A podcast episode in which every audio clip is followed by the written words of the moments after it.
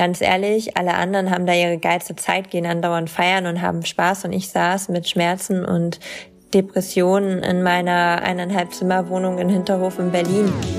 Echt und unzensiert. Der Podcast mit Tiefgang von GoFeminin.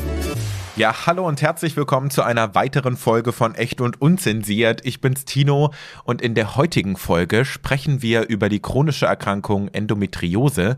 Endometriose ist eine extrem schmerzhafte Erkrankung im Unterleib. Dabei siedelt sich Gebärmutter ähnliches Gewebe in und außerhalb der Gebärmutter an und entzündet sich.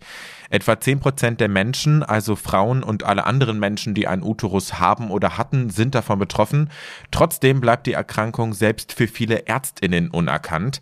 Im Schnitt vergehen rund 10 Jahre bis zur Diagnosestellung. Das muss man sich mal auf der Zunge zergehen lassen. Das ist definitiv zu lange, findet auch meine heutige Gesprächspartnerin.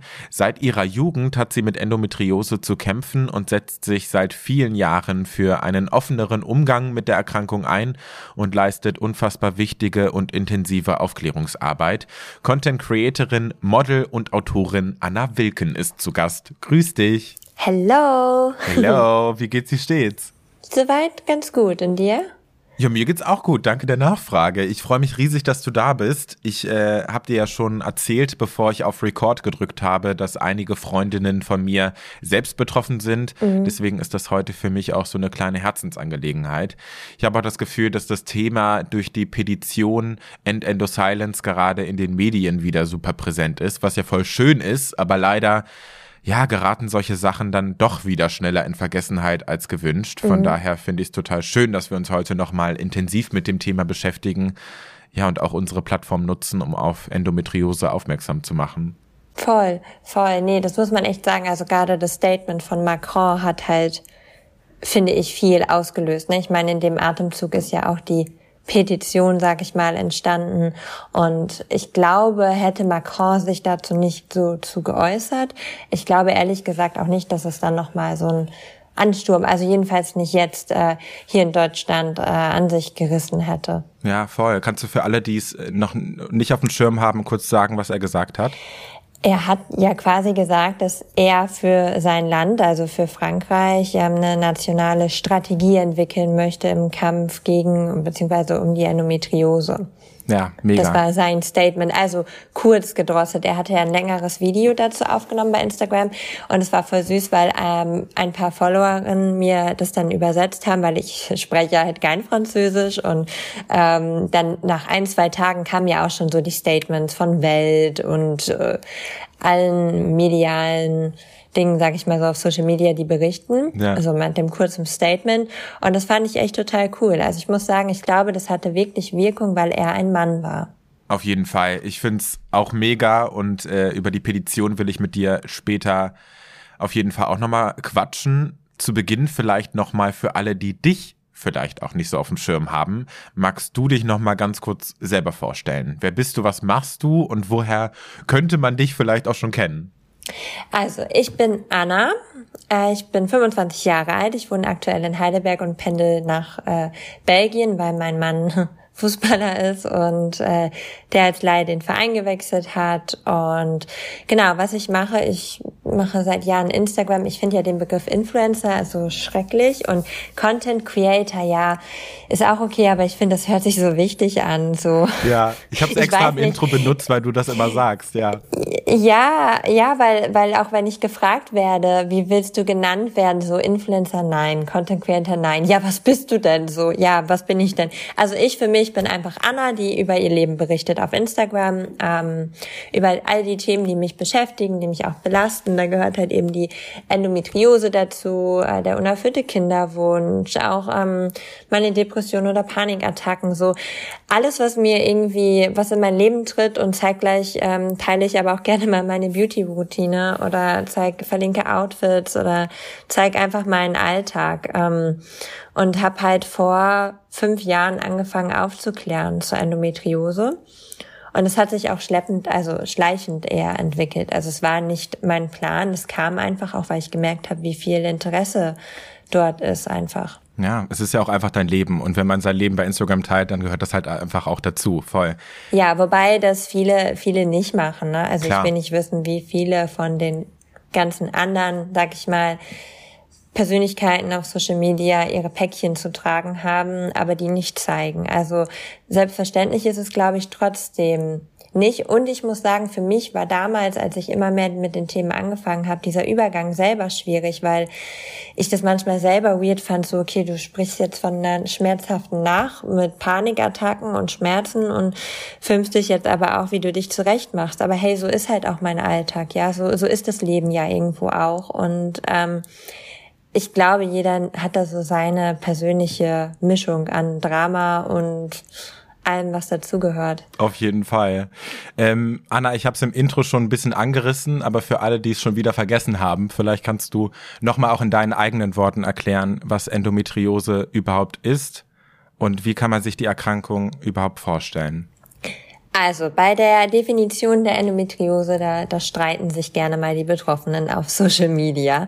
Ähm, eine gängige Erklärung ist aber eben einfach, dass Endometriose Gebärmutterschleimhaut artiges, also ähnliches Gewebe ist. Das tritt in Form von Herden, also Tumoren, kleinen Tumoren, ähm, Verwachsungen oder auch Zysten auf. Und das kann halt in der Gebärmutter auftreten. Das nennt man unter anderem dann Adenomiose. Das ist, sage ich mal, noch so eine speziellere Form, wenn man das jetzt ganz vereinfacht ausdrückt, aber auch an den Eileitern, Eierstöcken, Blase, Darm, Bauchraum, in seltenen Fällen auch an der Lunge, Zwerchfell, beim Becken, teilweise auch wirklich tief sitzend im Darm. Also es gibt auch wirklich Betroffene, die ein Stück Darm sich haben entfernen lassen müssen oder über Monate lang einen Stoma, einen künstlichen Darmausgang tragen mussten. Und Krass. dann sagen andere, das sind nur Periodenschmerzen. Ne? Also ich meine, wichtig ist natürlich, die Endometriose ist total individuell und da sage ich immer ein gutes Beispiel, als ich 2017 in der Reha-Klinik Klinik war. Ähm, es gibt vereinzelt Reha-Kliniken, die eine Reha speziell auf die Endometriose anbieten. Das kann ich auch echt ähm, Betroffenen empfehlen, auch wenn das intensiv ist. Mhm. Aber da habe ich eine ganz tolle ähm, kennengelernt, mit der ich auch immer noch wieder Kontakt habe. Und die hatte sechs Wochen vor der Reha hatte die eine sechs, siebenstündige OP, ja um ihre Endometriose entfernt zu bekommen. Und wir hatten an der Reha-Klinik See. Da konnte man rumzulaufen. Es waren vielleicht eineinhalb Stunden, ein, dreiviertel Stunden Fußmarsch. Also für einen Spaziergang eigentlich okay.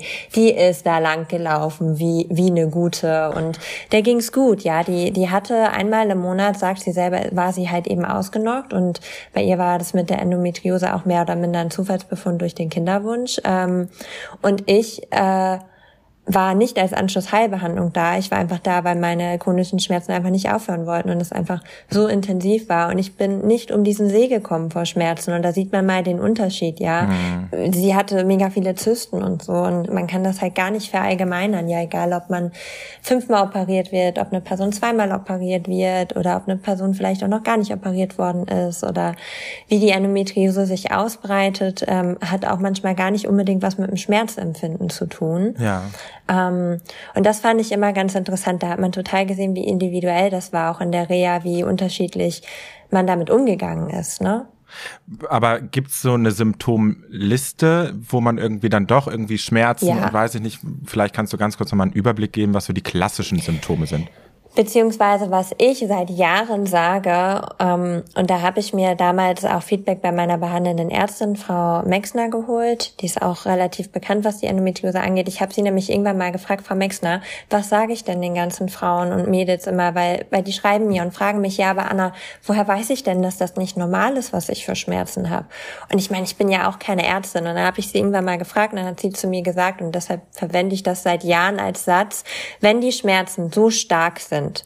Egal ob jetzt zur Periode, zum Eisprung, nach dem Geschlechtsverkehr, beim Geschlechtsverkehr, wann auch immer, also im Zyklus, dass die einen so ausnocken, dass man nicht zur Arbeit gehen kann, Freunden absagen muss, nicht absaugen kann, nicht zur Schule gehen kann, was auch immer, man zu Hause unmächtig liegt oder sich zig Ibus am Tag reinpfeifen muss, das ist nicht normal und das sollte abgeklärt werden. Ja. Und da sind die Symptome natürlich unterschiedlich. Es gibt eben Frauen mit Endometriose, die jetzt in Anführungsstrichen nur während der Periode ihre Päckchen zu tragen haben, die dann aber vielleicht extrem stark sind. Es gibt Frauen, die haben aber auch zyklusunabhängige Beschwerden, so wie ich zum Beispiel. Ich werde auch immer gefragt, ja, wann ist das denn bei dir am schlimmsten? Und ich denke mir so, äh, ja, oh Daily Business. so. Also es ist, bei mir kommt das immer ziemlich aus dem Hinterhalt. Also ich kann mich darauf vorbereiten, so Richtung Eisprung vor der Periode zur Periode, aber bei mir ist es zum Beispiel zyklusunabhängig. Ähm, Schmerzen bei gynäkologischen Untersuchungen können ein Symptom sein. Schmerzen beim Geschlechtsverkehr, ähm, halt eben eine starke Regelblutung, ein unregelmäßiger Zyklus oder auch Kopfschmerzen, Darmprobleme, Blasenprobleme, gerade auch wenn man zum Beispiel während der Periode oder während der Schmerzen so Schmerzen hat, dass man Durchfälle kriegt oder unmächtig wird. Ähm, wenn das, sage ich mal, alles noch auf weitere Systeme im Körper geht, ist es definitiv nicht normal und ähm, sollte auch abgeklärt werden. Aber die Symptomliste der Endometriose ist echt lang und nicht umsonst ist Endometriose auf der Liste mit der schmerzhaftesten äh, Erkrankung, ja, weil die Symptome teilweise denke ich mir am Tag so, ich habe gefühlt alles von allem ein bisschen. Ja. Und das ist ja auch voll schwer, das für sich irgendwie herauszufinden, ne? Habe ich jetzt Kopfschmerzen, weil es heute regnet oder kriege ich Kopfschmerzen und Migräne, weil ich Endometriose habe? Gibt's denn Vermutungen, was die Ursache für Endometriose ist?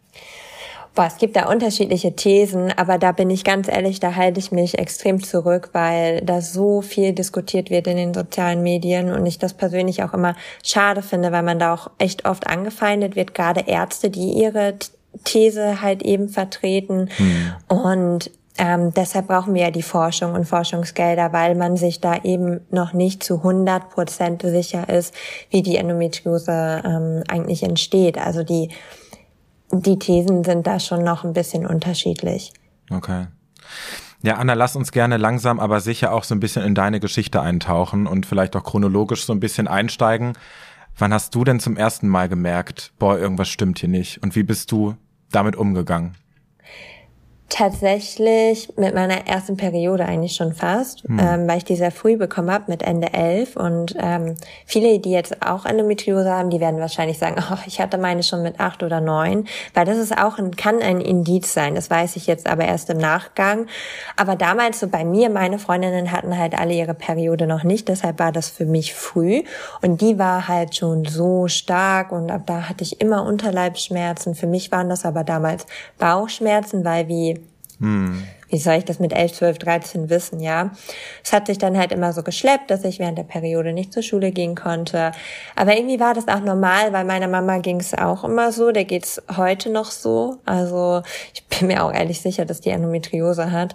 Ich werde sie so lange mit so Interviews nerven, bis sie sich äh, mal untersuchen, also bis sie das mal ein bisschen näher auf den Grund geht, weil für sie war das deswegen normal, ja, weil sie auch immer so Periodenschmerzen hatte, dass das in den Rücken gezogen hat, dass sie ausgenockt war und für sie war das halt so ein bisschen normal, aber irgendwann sind wir zum Hausarzt gegangen, weil ich ja eben von Bauchschmerzen gesprochen habe. Und der hat uns dann erstmal zu einer Gynäkologin geschickt, weil er halt eben gesagt hat, das ist nicht der Bauch, das ist mein, mein Unterleib. Und die Gynäkologin hat dann damals schon, als ich 13 Jahre alt war, den Verdacht ausgesprochen es könnte Endometriose sein, aber ich bin da eigentlich viel zu jung für. Ähm, deshalb glaubt sie es nicht. Und dann habe ich damals halt schon die Pille bekommen, was mich damals aber auch nicht so gestört hat, ehrlich gesagt. Hm. Ähm, und einen Schmerzkalender und damit bin ich dann nach Hause geschickt worden. Und so sind dann ein paar Jahre halt auch, sag ich mal so, in in den Sand gegangen, weil da war halt dieser Verdacht und viele sagen immer, ja, du kannst dich ja glücklich schätzen, dass du wusstest, dass, dass es Endometriose gibt. Du hast es wenigstens mal gehört, ja.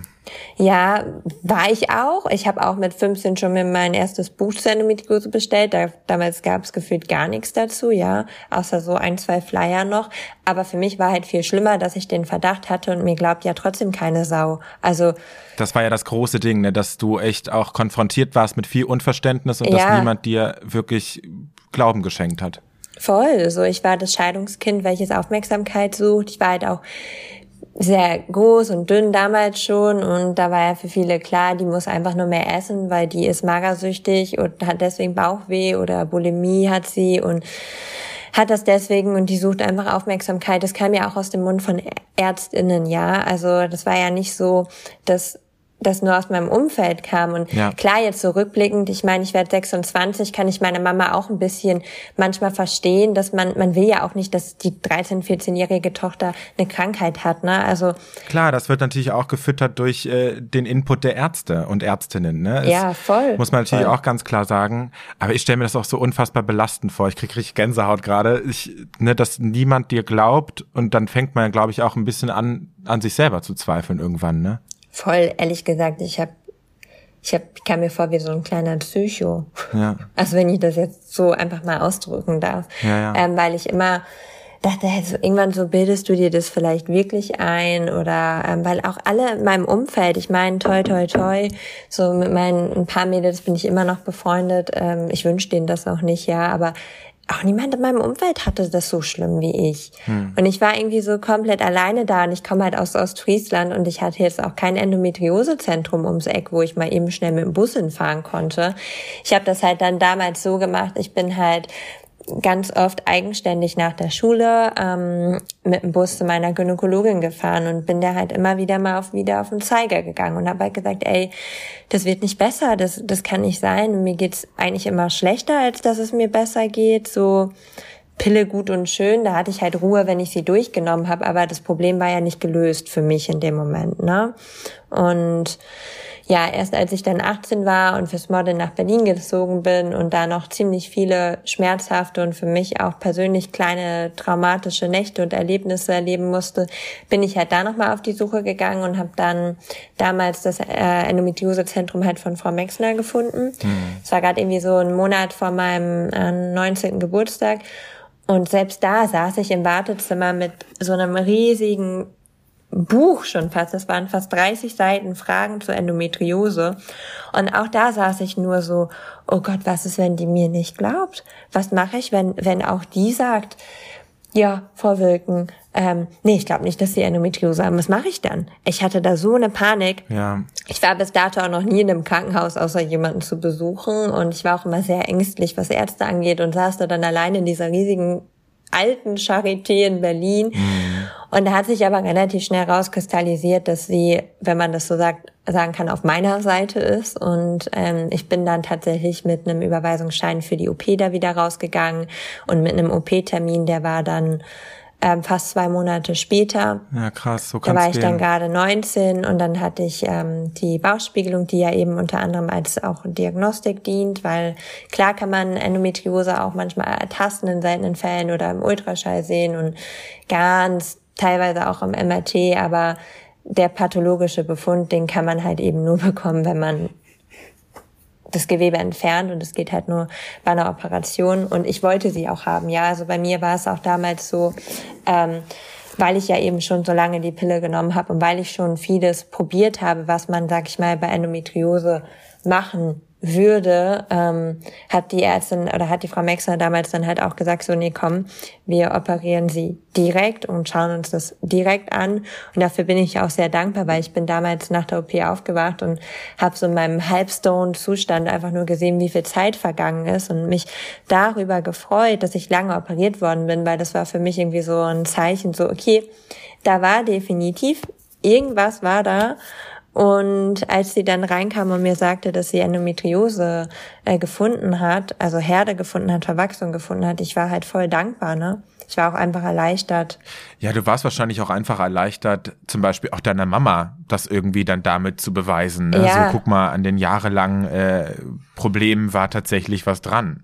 Ist vielleicht auch ein ganz guter Rat für alle Betroffenen, dass man in der Hinsicht dann manchmal auch sein Schicksal selber in die Hand nehmen muss. Auch in jungen Jahren ja. bist du schon zur Gynäkologin gerannt und hast dir da irgendwie immer wieder Hilfe eingefordert.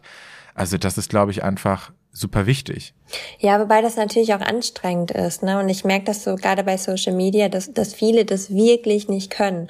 Ich war halt schon auch als Kind eher so ein Haut drauf Kind. Also ich habe halt schon als Kind und als Jugendliche meine Meinung vertreten und ich bin nicht umsonst vom Sternzeichen Stier. Also ja. ähm, ich kämpfe, also ich, ich bin da, glaube ich, was das angeht, dann auch wirklich tough. Ich bin ein sehr emotionaler Mensch, aber wenn mir jetzt ein Arzt irgendwie falsch ähm, eine falsche Aussage trifft, der kriegt es halt auch mittlerweile zurück.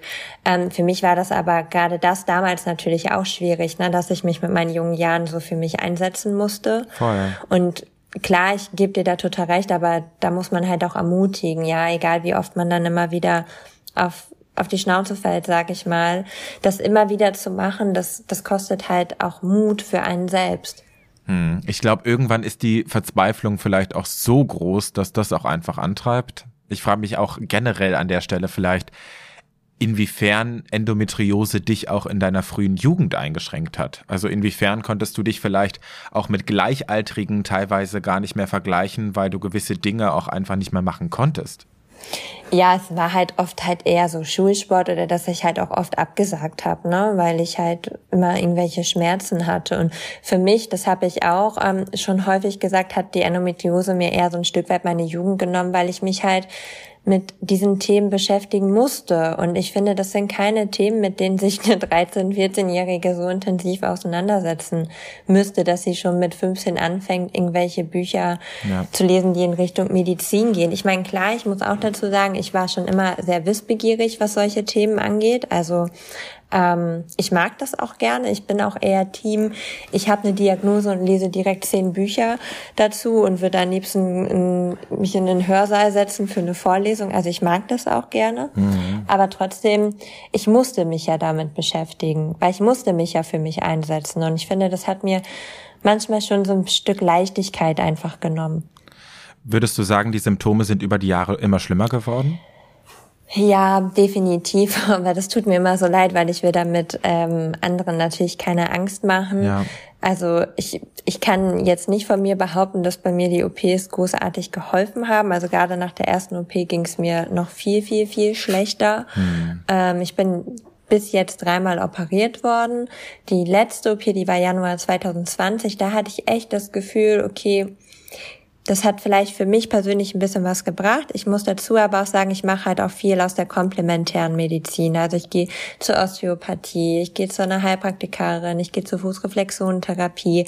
Das sind natürlich auch alles Dinge, darum geht es ja auch irgendwo in der Petition, die man sich leisten können muss. Ja. Dafür bin ich sehr dankbar, dass ich das so machen kann, wie es mir auch eben gut tut. Und dazu muss man bei mir auch noch ganz klar sagen, ich bin seit 2018 in der Kinderwunschbehandlung und mache künstliche Befruchtung. Also ähm, bei der Endometriose empfiehlt man ja die Pille, um alles so ein bisschen in Schach zu halten. Das ist ja, sag ich mal kurz gesagt, der Grund, warum es häufig empfohlen wird. Und bei einer Kinderwunschbehandlung bekommt man halt Östrogen und Co. in den Körper geballert, damit er in die andere Richtung funktioniert. Und was das angeht, merke ich eher, dass ich seitdem wir immer mehr Kinderwunschbehandlungen machen, meine Schmerzen halt auch immer schlimmer werden. Hm. Ich muss jetzt doch nochmal auf eine Zeit zurückkommen, die natürlich viele auch mit dir verbinden. Germany's Next Top Model. Ach so, ja, das, das habe ich gerade ganz vergessen. Inwiefern? Verdrängt. Ach so, verdrängt. Vielleicht ja auch das. Nee, aber da wollte ich dich irgendwie auch nochmal drauf anquatschen, weil 2014, für alle, die es vielleicht nicht auf dem Schirm haben, warst du bei der neunten Staffel von Germany's Next Top Model dabei. Yeah. Du schmunzelst schon so. Du yeah, warst damals sweete 17 Jahre alt und ich äh, werde den Moment auf jeden Fall nie vergessen, als du die Top 10 freiwillig verlassen hast. Es war ein Schockmoment für ganz Deutschland. Das hättest du auf jeden Fall in diese RTL-Show geschafft mit die 25. Äh, größten Schockmomente, weiß ich nicht, 2014 wie auch immer, es war generell eine super legendäre Staffel für alle, die vielleicht auch die Gewinnerin hören müssen, um das zeitlich für sich einordnen zu können. Das war Stefanie Giesinger, richtig? Ja, ja, wir hatten echt eine schöne Staffel. Ich finde auch, und das sagen wir auch ganz oft, die sollen mal eine Reunion mit uns machen, weil ich fand, wir waren echt anders, ja. um das sagen. Also ich muss auch sagen, ich guck das nicht wirklich. Ne? Ich habe das davor nie wirklich geguckt. Ich guck, kann, ich guck mir das auch jetzt nicht an. Mhm. Ich liebe Trash-TV, aber das, ich kann mir das einfach nicht mehr angucken. Okay. Ähm, aber ich finde trotzdem, wir waren irgendwie anders. Ja, ich habe mich jetzt im Nachhinein so ein bisschen gefragt, ne, du bist damals frühzeitig ausgestiegen und du hattest damals als Begründung genannt, dass es dir alles zu viel geworden ist. Mhm. Und jetzt dachte ich so, hm, vielleicht lag es auch an der Endometriose. Inwiefern hast du dich denn auch da durchgequält? Hattest du da eine schlimme Zeit, auch durch die Endometriose? Also um erstmal das andere zu beantworten, ich bin aus sehr bestimmten Gründen gegangen, die ich bis heute einfach nicht in den Medien erzählen kann, weil ich dort auch große, also weil ich mir ProSieben auch als nicht als Gegner holen möchte. Okay. Ähm, also ich habe damals auch, und ich würde so gerne mal drüber reden, bewusst ähm, gesagt, dass mir das zu viel geworden ist, weil ich einfach irgendwas sagen wollte, ja.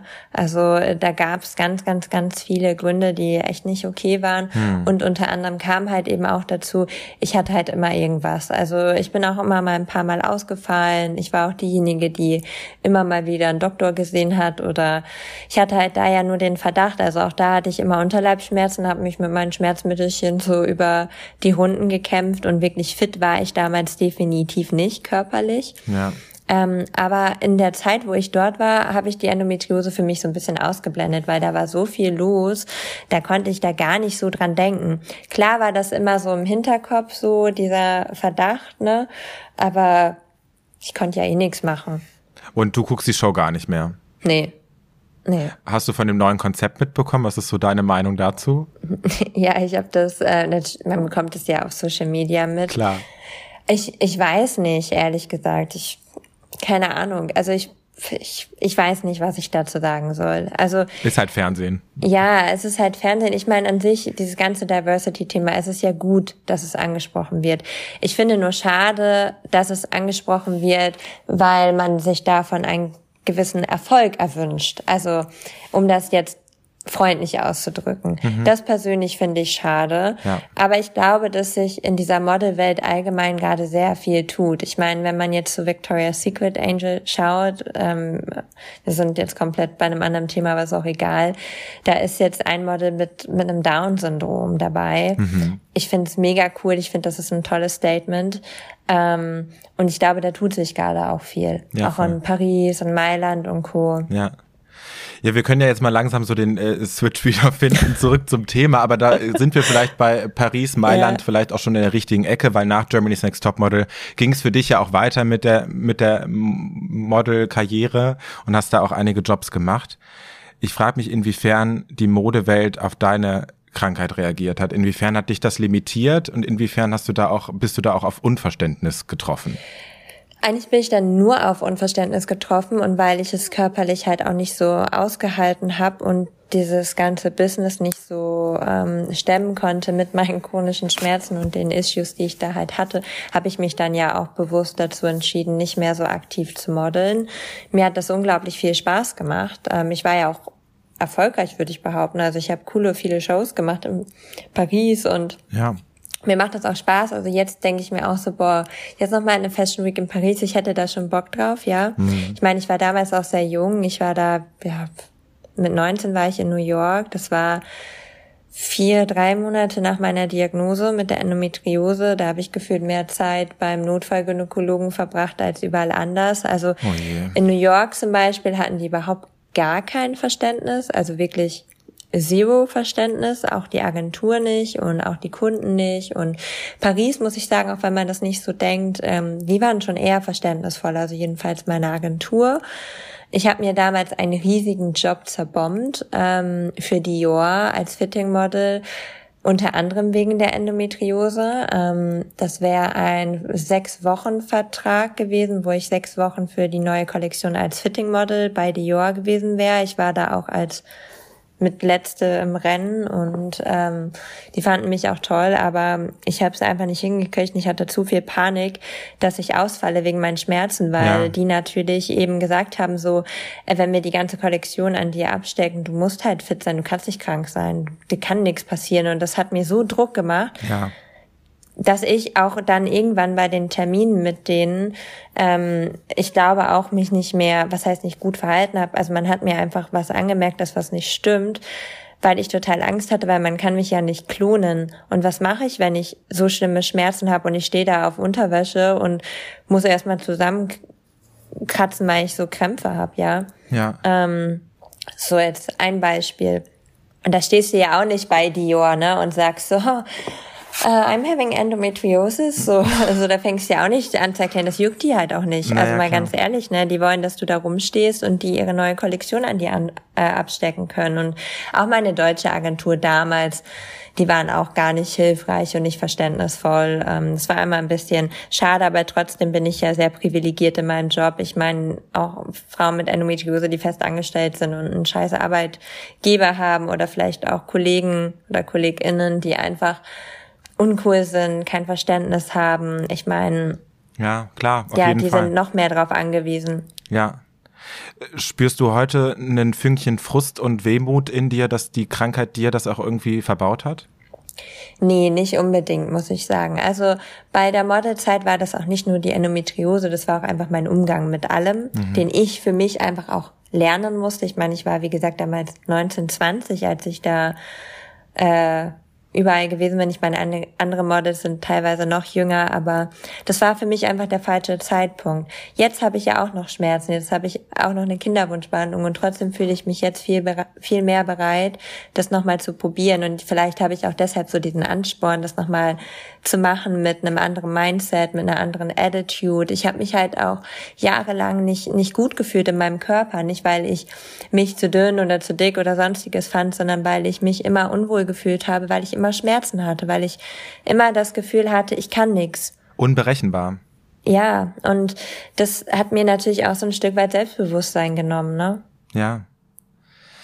Ich frage mich jetzt auch nochmal, jetzt auch wieder den Schwank äh, ne, zur aktuellen Zeit zu bekommen. Inwiefern baust du dein Leben um deine Erkrankung herum?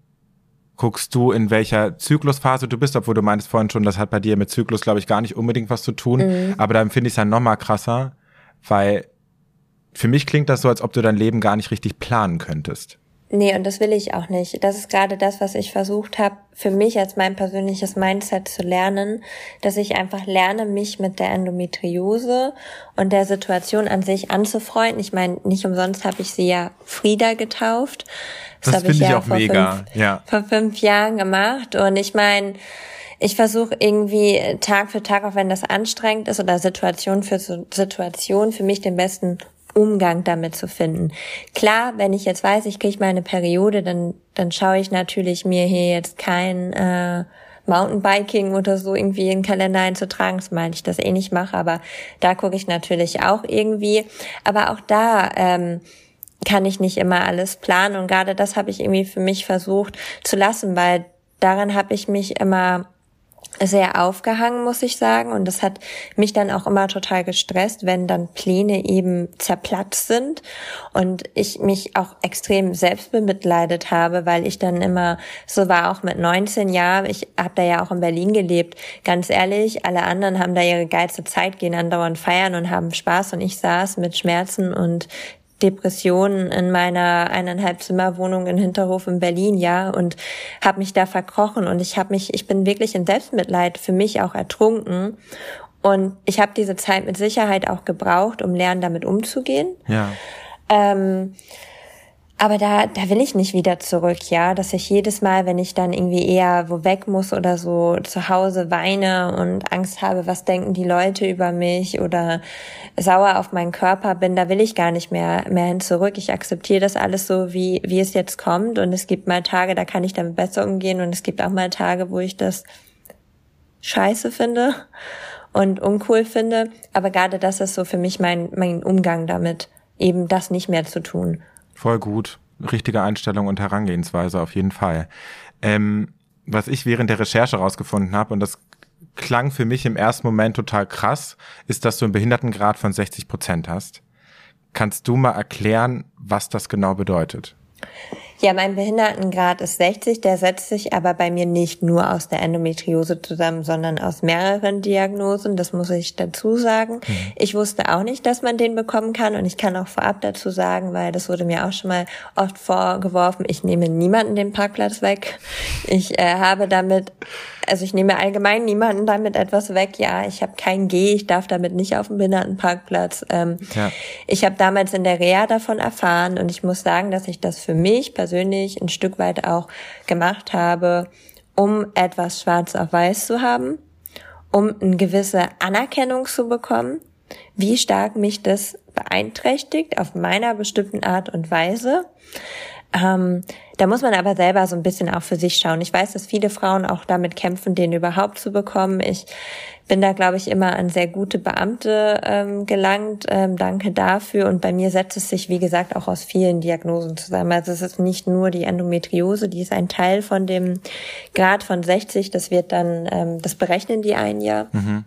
Ähm, und bei mir ist das alles auch mit der Endometriose gut und richtig anerkannt worden. Ich weiß, dass viele Frauen dafür kämpfen, ja, die irgendwie super beeinträchtigt im Alltag und Leben sind und kriegen so einen Grad von 20 oder Grad von 30, ja. Und wenn man sich die Tabellen anguckt, das kann ich dir jetzt gerade auch nicht alles auswendig sagen, die findet man im Internet, aber auch in meinem äh, ersten Buch, in meinem Kinderwunschratgeber, da findet man auch ganz viele Tipps, ähm, wie man diesen Antrag am besten macht. Da kann ich gleich auch nochmal was zu sagen. Und da kann man halt eben schauen, mit welchem Grad man sich was erhoffen kann, mehr Urlaubstage oder ein, ähm, ein Recht darauf, nicht fristlos gekündigt zu werden oder sonstiges. Und da muss man aber natürlich auch schauen. Und da bin ich halt in einer anderen Situation, weil ich selbstständig bin, das weiß ich von Followerinnen. Ähm, ist das vielleicht manchmal auch vielleicht ein Nachteil, den zu haben für upcoming Berufe. Also das ist wirklich was, da sollte man sich mit einer Sozialarbeiterin oder einem Sozialarbeiter hinsetzen, das besprechen. Auch die Endometriosevereinigung gibt dort äh, Beratungstermine. Mhm. Und was ich nur dazu sagen kann, ich habe damals, nachdem ich den beantragt habe, und das hat mich auch Zeit gekostet, ja, ich war 2017 war ich in der Reha und ich habe das, glaube ich, erst 2018 im Sommer beantragt. Also weil ich die ganze Zeit dachte, mm, mm, ich hatte auch Angst davor, wieder diskutieren zu müssen mit irgendwelchen sorry, dass ich das jetzt so sage, Beamten, die wahrscheinlich noch nie was von Endometriose gehört haben, sich nicht ansatzweise vorstellen können, wie mich das in äh, meinem Alltag irgendwie beeinträchtigt oder wie mich das auch psychisch belastet. Und ich habe dann damals den Beamten einen Brief geschrieben und habe in den Brief reingeschrieben, wie ich mich fühle ja. und wie sich die Endometriose für mich anfühlt. Ob das jetzt geholfen hat, keine Ahnung aber es hat sich gut und richtig angefühlt. Ja. Und das ist natürlich ein Aufwand, aber ich kann, kann sagen, und das soll gar nicht negativ klingen, wenn man eine chronische Erkrankung hat, heißt das auch, sich chronisch damit auseinanderzusetzen. Also wenn man für sich was dann erschaffen möchte oder man möchte, dass es drumherum um einen irgendwie gut ist, dann muss man sich leider auch ein bisschen dafür einsetzen. Ja. Leider setzt sich äh, zum Beispiel auch die Politik einfach viel zu wenig für Betroffene ein. Ja, das muss man voll. natürlich auch ganz klar noch sagen. Da kommen wir vielleicht auch nochmal auf diese Petition zu sprechen, die ich am Anfang angesprochen habe, End Endo Silence. Ja, gerne. Was muss sich denn ändern, damit sich die Betroffenen nicht mehr so alleine gelassen fühlen? Also in der Petition ist ja die Rede von einer nationalen Endometriose-Strategie. Genau, also das sind ja viele Punkte, die sich ähm, verändern müssen und ich finde auch auf unterschiedlichen Ebenen und auf einer gewissen Art und Weise bedingen die sich ja auch alle. Also erstmal braucht die Endometriose einfach noch viel mehr Aufmerksamkeit, also medial gesehen, auch Mundpropaganda. Ne? Viele haben ja auch immer das Gefühl, ja, gut, die hat so viel Follower, die kann ja auch viel aufklären und reden, aber ey, ganz ehrlich, jetzt, wenn sich das mit Corona lockert, wenn ihr zu 20 an einem Tisch sitzt, wenn davon Davon wissen wahrscheinlich auch nur zwei Leute, was Endometriose ist. Dann hat man den anderen erklärt, was es ist. Ne? Damit erreicht man ja auch irgendwo Menschen. Und ich würde mich auch freuen, wenn die Medien einfach offener dafür sind. Ich meine, ich bekomme das ja auch oft mit ähm, von den ganzen ähm, TV-Sendern und Co., dass die Themen nicht immer so so gerne angesehen werden. Und das ist schade. Und das führt natürlich auch dazu, dass sie dass nicht, dass sie nicht so viel Aufmerksamkeit geschenkt bekommt im Sinne von ist nicht so wichtig, ja haben ja nicht so viele Frauen und ist ja nicht so schlimm. Und dann ja. auch ganz klar, so was die Krankenkassen angeht, ähm, was so die Kostenübernahme angeht. Ich habe das erst vor ein paar Tagen in meiner Story gesagt, Osteopathie als Beispiel. Je nachdem wie und wo man versichert ist, äh, kriegt man drei bis vier Sitzungen im Jahr für einen bestimmten Satz Osteopathie übernommen. Gut, schön wenn man chronisch krank ist, dann helfen drei bis vier Sitzungen im Jahr einfach nicht für Schmerzlinderung, ja. Und gerade so komplementäre Medizin wie Osteopathie, Heilpraktika und Co. kostet halt Geld und nicht gerade wenig. Und, und du würdest auch einfach sagen, dass du darauf auch wirklich angewiesen bist, ne?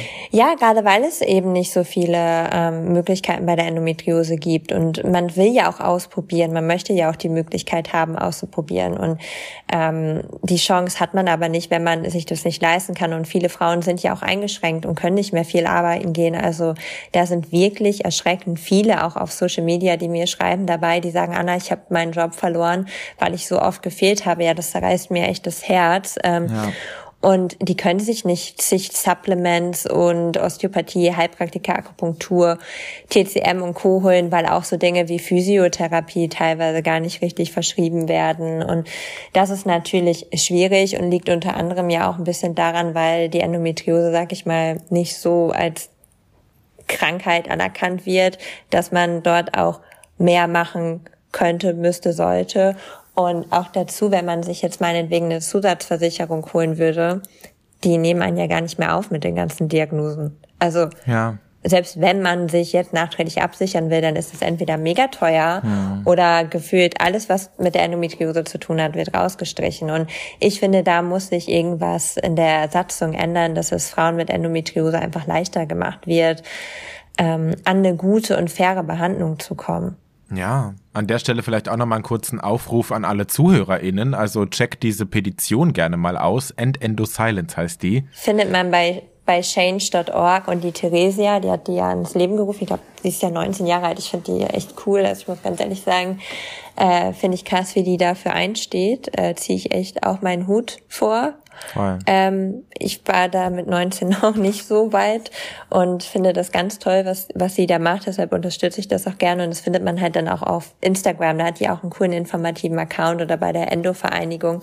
Und was ich auch noch sagen wollte, was natürlich auch ein Punkt ist, wenn man jetzt nicht gerade einen Termin in einem Endometriosezentrum hat, die man übrigens aufgelistet bei der Endometriose-Vereinigung findet auf der Seite, ähm, und zu einem normalen Gynäkologin geht, die haben ja nur zehn Minuten Zeit für einen, aber die Endometriose ist so komplex, das lässt sich nicht innerhalb von zehn Minuten besprechen. Also auch da, ich meine, ich bin keine Ärztin, ich, es sind nur Dinge, die ich mitbekomme, die dürfen ja auch nur bestimmte Sätze berechnen als, als Arzt oder Ärztin. Ja. Und man braucht viel mehr Zeit für so ein Gespräch. Also ich weiß, dass Frau Mexner sich eine Stunde, eine Stunde Zeit nimmt für Untersuchungen, ganz, ganz Ultraschall abtasten und Co. und Gespräch mit den Betroffenen. Also das ist schon nochmal was anderes wie zehn Minuten. Die, die Zeit und fehlt und Zeit bei Ärzten kostet Geld und Alleine schon psychologisch, ne, dass der Patient und die Patientin sich da einfach auch gut aufgehoben fühlt Voll. und gehört fühlt. Voll. Ja. Ähm, Anna, eine Sache, die ich natürlich nicht außen vor lassen will, ist, dass 40 bis 60 Prozent der Endometriose-Erkrankten mit einem unerfüllten Kinderwunsch zu kämpfen haben. Und das ist auch ein Thema, was dich beschäftigt und mit dem du auch ganz offen umgehst. Und ich fand es zum Beispiel ganz spannend, äh, wenn man deine Geschichte so ein bisschen beleuchtet, dass du dich doch schon recht früh in die Kinderwunschbehandlung begeben hast. Und ich habe mich gefragt, wie es dazu gekommen ist. Also hattest du das Gefühl, boah, ich muss jetzt schnell handeln, weil desto länger ich warte, desto schwieriger wird's? Oder wie kann man sich das vorstellen? Also ich wollte schon immer früh Mama werden, weil meine Mama, die hat auch heute Geburtstag, die hat mich auch mit 20 bekommen, also sehr früh. Hm. Aber dementsprechend, ich fand das schon immer cool, weil ich eine junge Mutter hatte. Und ich finde auch, dass es dafür kein perfektes Alter gibt. Man muss sich selber dafür einfach ähm, so weit fühlen. Und ich bin mit 2017 einfach mal, in, äh, nee, ich bin 2017, oh Gott, einfach mal in die Kinderwunschklinik gegangen und ähm, habe mich dort einfach mal checken lassen, weil ich halt in der Reha auch viel mitbekommen habe von anderen Betroffenen. Und da kam eben mehr oder minder raus, dass mein AMH-Wert, der bestimmt ähm, die Tätigkeit der Follikel, so die Follikel-Eizellreserve, so niedrig ist, ähm, wie bei Frauen kurz vor den Wechseljahren. So, Krass. meine Eileiter waren bis dato durchgängig und ich bin halt immer davon ausgegangen, naiv wie ich war, wobei, come on, ich war 19, als ich die Diagnose hatte. Ich glaube, das hat gar nichts mit Naivität zu tun, aber ich war halt nicht informiert. Ja. Eileiter sind durchgängig, das klappt schon, ja. Dass es sowas wie einen AMH-Wert gibt, das habe ich ja in der Reha aufgegriffen, weil dort hauptsächlich Frauen waren mit Kinderwunsch, die halt auch einfach älter waren als ich.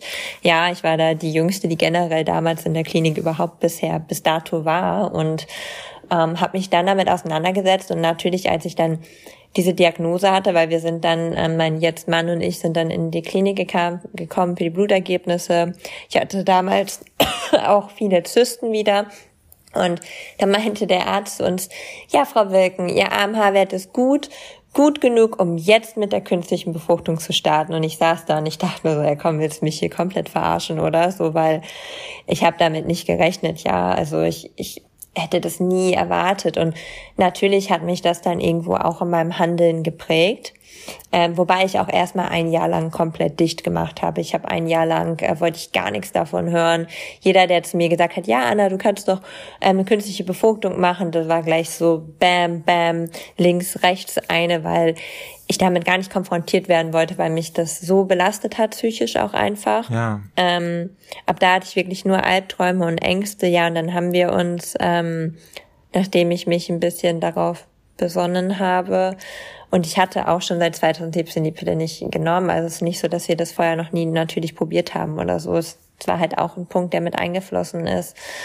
Ähm, haben wir uns einfach dann dafür entschlossen, haben auch gemerkt, wie wie schleppend es anläuft und wie schwierig es war überhaupt. Und ich muss aber dazu sagen, dass bei mir nicht nur die Endometriose und auch nicht nur die Adenomiose ein Problem ist. Jetzt, ähm, weil ich finde das immer schwierig, weil man auch so viel Angst damit macht. Klar ist das wichtig, Fakten zu nennen und wie du halt sagst, 40 bis 60 Prozent, das ist nicht wenig, ja, und Unfruchtbarkeit ist einfach ein Thema. Bei der Endometriose ähm, aber es gibt auch viele Frauen, bei denen das klappt, die Erfolg haben. Und bei mir kommen einfach mehrere Diagnosen mittlerweile zusammen. Und deshalb sitze ich leider immer noch hier ohne Kind. Gib die Hoffnung nicht auf, Anna. Das mache ich auch nicht. Ja. Ähm, vielleicht dann weitergefasst noch auch generell auf deinen Partner. Inwiefern hat er auch am Anfang gestruggelt mit einer Freundin, die dann doch irgendwie so schwer krank ist? Und inwiefern hat das auch Einfluss auf eure Partnerschaft heute? Also er hat die komplette Diagnose miterlebt, weil wir da schon zusammen waren, ähm, auch als ich damals im Krankenhaus war. Das war nicht immer so einfach für ihn und ich muss auch ehrlich zugeben, dass ich da auch oft einen Vorwurf gemacht habe. Hm. Also aller so, du hörst mir nicht zu, du verstehst mich doch eh nicht und ich da auch manchmal wirklich gemein war. Und das war was, das habe ich ähm, erstmal reflektieren können, als ich mein erstes Buch geschrieben habe, weil ich gemerkt habe, ey, ganz ehrlich, der hat weder ansatzweise die Schmerzen, noch kann er das körperlich irgendwie nachempfinden.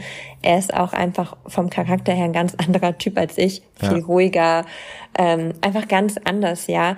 Ey, wie soll der das auch nachempfinden? So, und ich habe einfach immer nur gemeckert und draufgehauen, aber habe irgendwie manchmal auch dann gar nicht mehr einfach mal erklärt, ja.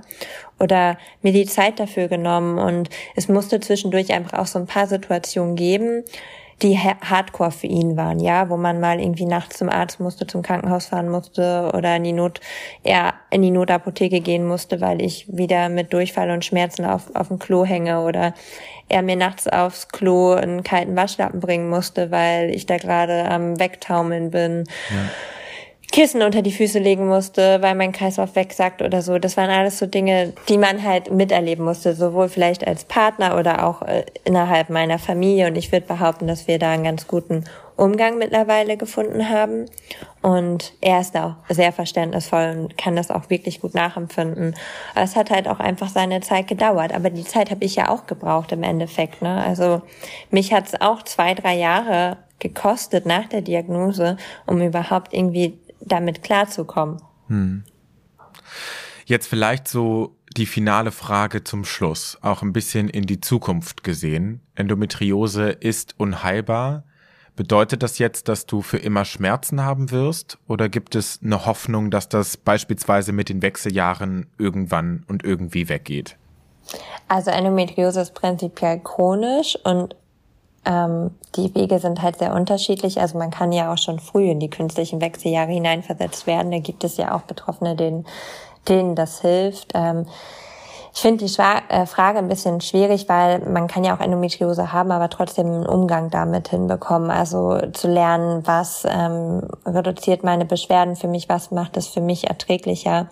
Ähm, prinzipiell gibt es jetzt keine Pille oder keinen Eingriff oder Tablette, die man aktuell nehmen kann, wo man sagen kann, so jetzt hast du nie wieder Herde, jetzt wird da nie wieder was wachsen, das wird für immer in Ordnung sein. Das gibt es aktuell nicht. Aber man kann natürlich für sich irgendwie schauen, einigermaßen angenehmen Umgang damit zu finden. Ob den jeder für sich finden kann oder nicht, ist dann natürlich nochmal was anderes. Das stimmt. Anna, vielen, vielen Dank für deine Zeit und deine Offenheit. Ich habe es sehr genossen, mit dir zu quatschen und äh, bin mega happy, dass wir heute über dieses sehr wichtige Thema gesprochen haben. Sehr gerne. Danke auch für eure Zeit oder für deine Zeit und ähm, dass ihr die Thematik bespielt. Sehr, sehr gerne. Für alle, die noch mehr über Anna erfahren wollen, die werden bei Instagram fündig. Da einfach nach, wer hätte gedacht, Anna Wilken suchen. Gerade in den Highlights findet ihr ganz viele Infos und Tipps zum Thema. Und ansonsten kann ich euch auch Annas Bücher ans Herz legen. Checkt die unbedingt mal aus. Das war's für heute. Falls ihr weitere Folgen von Echt und Unzensiert nicht verpassen wollt, dann abonniert den Podcast doch einfach. Mich würde es riesig freuen. Wir hören uns in zwei Wochen wieder. Da gibt's eine Folge zum Thema Alkoholismus. Die wollt ihr nicht verpassen. Die ist richtig gut geworden. Bis dahin bleibt gesund und macht's gut. Euer Tino. Danke, Anna. Dankeschön.